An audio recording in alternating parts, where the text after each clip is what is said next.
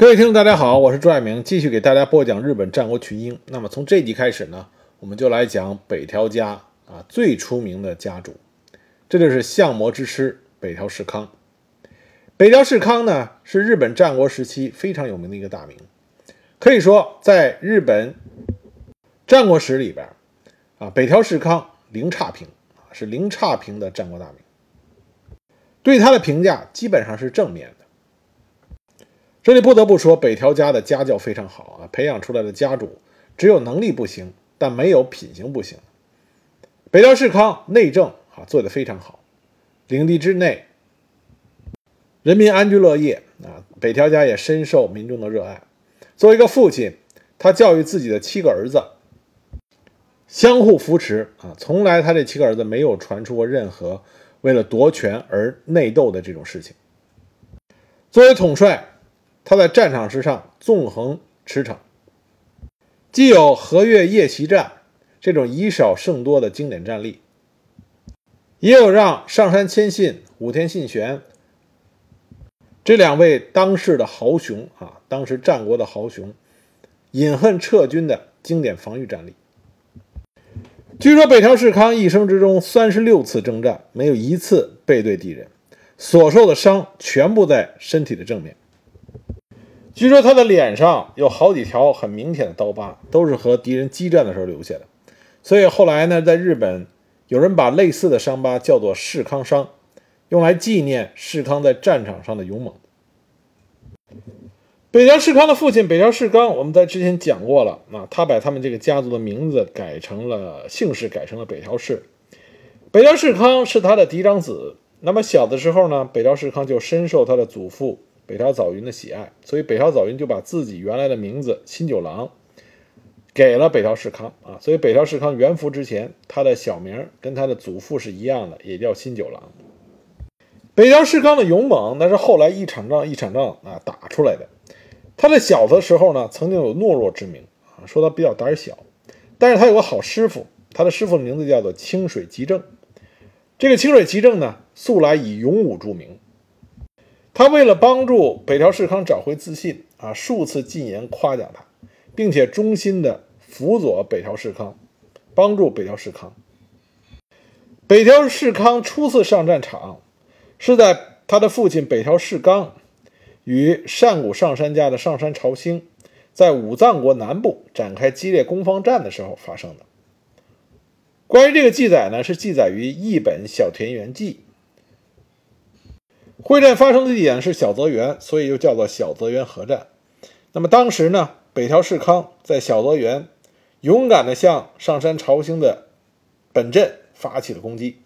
当时在兵力上呢，北条氏康处于劣势，但是因为北条氏康作为少主初次上阵，极大鼓舞了全军的士气，所以呢，全军一心。而上山军方面呢，虽然人数比较多，但是士气不高，内部也不够团结，所以会战开始。之后，虽然上杉军利用人数上的优势啊，曾经占占据过一段时间的上风，但是很快呢，被北条军一举击溃。北条氏康的出阵大获成功。但这场小泽原之战到底在历史上是否真实存在？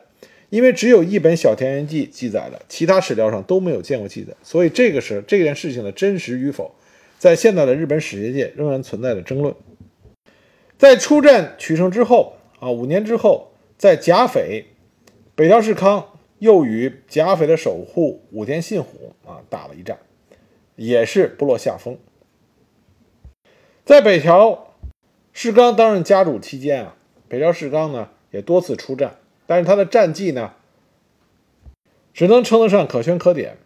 那么在北条氏纲死去之后，北条氏康继任了家督啊，他继任家督后不久，山内上山氏。上古上山氏还有古河公方足利啊足利一家，那么三方想趁着北条氏康刚刚继承家主立足未稳的时候，发动大军啊，想给北条家一个灭顶之灾。那么在这种情况下，北条氏康打出了日本战国史著名的以少胜多的战例，这就是和月夜战。和月夜袭战使得北条氏康巩固了他自己乃至。整个北条家的势力，那么河岳夜袭战呢，是在一五四六年啊，在关东地区发生的。当时呢，关东管领上山宪政啊，作为进攻方，他所率领的联军号称是有八万多的关东联军。那么北条家这边有多少人呢？当时上山宪政攻打的是北条纲成率领三千兵力防御的河岳城。啊，北条纲成我们后边会讲，也是一代猛将，号称帝皇八幡。那么后来呢，北条氏康去驰援的呢，兵力也只有八千人，所以加起来才一万一千人，面对的是八万的关东联军，所以这是一场典型的以少胜多的大胜。那么河岳夜战和岩岛合战，还有织田信长的统辖间合战，这被并称为日本战国三大奇袭战。北条氏康去世的时候呢，北条氏康只有北条氏康啊，只有二十六岁，所以他继位的时候啊，那么北条氏康死，那么年轻的北条氏康继位这个消息传到了上山朝定，就是上古上山氏的掌门人啊，上山朝定那里的时候，上山朝定非常高兴，因为上上古上山氏和北条氏已经是结下了深仇大恨了，所以上山朝定听到自己仇人死讯以后。觉得为他父亲报仇的时机到了，他要将北条氏连根拔起，所以当时他就跑到了山内上山家，也是关东管领上山宪政的那里，希望上山宪政能够让两个上山家联手一同出兵。那么上山宪政呢，当然也早就对北条家不满。那么除了他们两家联手以外，他们还去联络了古河公方、足利晴氏。啊，希望足利晴氏一同出兵。这足利晴氏的夫人呢，还是北条氏康的妹妹。但是足利家呢，啊，古河公方的足利家也对北条家早就不满。所以，在这个关东管领上山宪政的号召下，关东地区的大小豪族啊，纷纷响应，就组成了关东联军，总兵力达到了八万多人。这个数字八万多人呢，啊，历史可考可信度并不高，啊，有很大的争论性。但是，一般的大家在听战国史的时候，也都希望听以少胜多，所以我们就以八万多人作为当时关东联军出战的数量。上山宪政为总大将，浩浩荡荡的就杀向了河岳城，并且关东联军他准备是非常充分的啊，并没有说轻敌啊，自打轻敌。当时他们还唆使了西边的金春家和武田家一起围攻北条家，这就使得北条氏康啊，年轻的北条氏康。无暇东部，这种情况对于北条家极为不利，所以关东联军这个时候可以算得上是胜券在握。那么对于北条家来说，这个时候的优势是什么呢？优势是这个河岳城啊，是由我们之前提到的太田道观修筑的。太田道观是战国筑城名将啊，我们之前强强提到了啊，日本的名城江户城就是太田道观修的，所以河岳城是太田道观修的，因此。这座城池肯定在防守上具有一定的优势。河岳这一带呢是地势平坦的大平原，它位于武藏国的中心地带，是统辖武藏国的重要的据点。一五四五年九月二十六日，关东联军包围了河岳城。那么上山县政的主力驻守在城南，本镇设于沙雕堡；上山朝定驻守于城西。那么上古上山家的家臣太田资政把守北方，足利晴氏设阵于伊佐昭，包围城东，所以这八万多大军就把河岳城团团围住，声势浩大。那么河岳城的守军是谁呢？是北条纲成，率领区区的三千人。北条纲成他的父亲其实就很有名，我们之前都在讲金川家的时候就讲过啊，著名的金川家家臣福岛正政啊，福岛正成。那么福岛正成呢？在范田园呃范田河原合战的里里边啊，被武田家的大将元虎印啊给杀了，所以呢，北条纲成在他家臣的保护下投靠了北条氏纲，北条氏纲对北条纲成分外的赏识，就把自己的女儿嫁给了他，并且认他为养子，赐予了北条氏，把自己名字中“刚”这个字赐给了北条纲成。所以北条纲成虽然姓北条，但他跟北条氏康是没有血缘关系，但他跟北条氏康他们是姐夫和小舅子的关系啊，两个人跟亲兄弟似的。北条纲成呢，作战非常勇猛，经常担任北条军的先锋，是北条家的第一猛将。他的外号“帝皇八幡”为什么这么叫呢？因为首先他所率领的兵士经常穿着黄色的军装，背负着黄布条，在战场上冲杀，形成一片黄色的战场胜利军。另外呢，北条纲成他崇拜八幡大菩萨，啊，每月十五日都是亲自祭拜，以求战无不胜。而且在黄布条上还写上了“八幡”这两个字，作为部队的军旗。所以呢，当时他的外号就叫做“帝皇八幡”。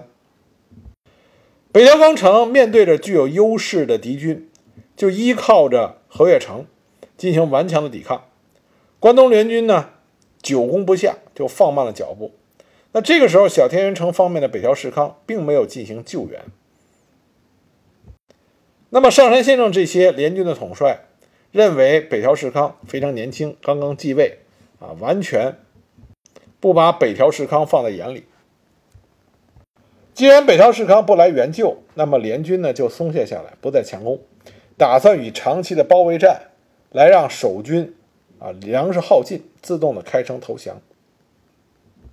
那么这个围城时间到底有多长呢？这围城围了将近有半年。那么北北条纲成率领着守城的这些将士，苦苦的支撑，没有任何屈服的意思。那么关东联军呢，久战没有结果，所以士气严重低落，军心也涣散，军纪也废弛。据说当时联军的阵营中啊，有商人妓女来来往往，根本不像是军阵，更像是。啊，城下町啊，城下町就指的是日本城池周围的那种集市啊，就说那个时候联军啊，就像是个集市，根本就跟作战没有任何的关系。那北条氏康得知河越城被围困的时候，他正陷于被武田氏和金川氏两强夹击的困境之中，动弹不得。幸亏这个时候武田信玄正在北信浓与当地的豪族村上义清陷入苦战啊，这之前我们讲武田家的时候讲到过。那么武田信玄为了抽调部队能够增援北信浓，就出面进行了三方调停。信玄提议北条家把侵占金川家郡河东边的土地归还给金川家，那么金川就可以撤军了。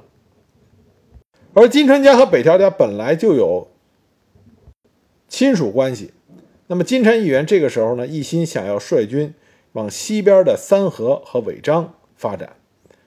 与东边的北条家修好，就可以解除后顾之忧，还可以兵不血刃地夺回东郡河的土地。这样有利的条件，金川议员他当然欣然接受。那北条氏康呢？为了去除自己西方的威胁，也答应了这个条款。但是在金川家退兵之后，谨慎的北条氏康先是加强了对金川市的防备，确保自己的后防，然后呢，于一五四六年四月调动了八千兵力。赶往救援河越城，这时候河越城已经被围困了半年之久。北条氏康的用兵啊非常谨慎啊。北条氏康虽然打出了河越夜战这种奇袭战，但是整体来说，北条氏康用兵是以谨慎为主。他和武田信玄、上杉亲信还有很大的不同。那么跟织田信长呢也更有啊极大的不一样。那北条氏康率领着八千人去援救河越城。那北条氏康自己也知道自己的兵力太少，如果与联军正面交锋的话，基本上没有胜算，所以必须要出奇制胜。那么北条氏康呢，就派遣使者向自己的妹夫足利晴氏表达出和谈的意愿，以保全城中所有将士的性命作为和悦城开城投降的条件。这个呢，就不但被足利晴氏回绝，上杉宪政等人也解读为这是北条氏康软弱的表现。加上联军的兵力又占有绝对优势，不免就是骄傲起来。世界军事史上要想以少胜多的话，那么第一件事情要做的事情，就一定要让多的那一方产生骄傲自大的心理。骄傲自大，他就会疏于防范，疏于防范，他的要害地位啊，要害位置就会暴露出来，这样才能给你一击必杀的这么一次机会。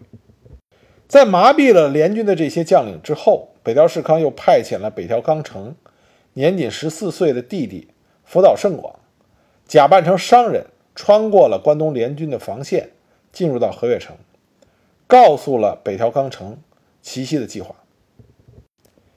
一五四六年四月二十号的晚上，北条氏康把北条军的八千兵力分成四队，由重臣多木元忠指挥一队，担任后卫，坚守阵地，当做预备队。士康亲自率领其他三队，担任攻击任务。夜半子时，士康让士兵们脱下铠甲，轻装潜行，绑上白布条，识别敌我。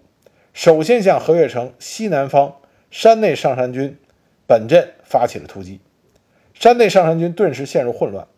世康取消了平时普遍以手机数量计算战功的制度。啊，为什么日本战国的军队乃至以后日本在作战的时候为什么愿意砍脑袋呢？他实际上砍脑袋是因为他那个首级是用来计算战功的，啊，否则的话怎么知道你杀了多少人？那北条氏康当时就告诉手下啊，放弃这种制度，告诉部下你只管冲杀，不要浪费时间割取首级，加快攻击速度。那么世康军很快又向西北方向东明寺的善谷上山军的营地进行突击。那么善谷上山军也是猝不及防，当时上山朝定和家老太田资赖战死在乱军之中啊，山谷上山的家主被当场啊击毙。家臣难波田宪重虽然奋勇拼杀，但是没有办法挽回战局，最后跳入东明寺的古井中身亡。那北条氏康的部队杀红了眼，追击的太深。那么后来，后方督战的多木元忠觉得危险，就吹起了号角，提醒士康穷寇莫追，这样世康军才停止了追击。另一方面呢，城内的北条纲成也率军高喊“胜利，胜利”，打开城门，向东边的足利晴氏的阵地发起了突击。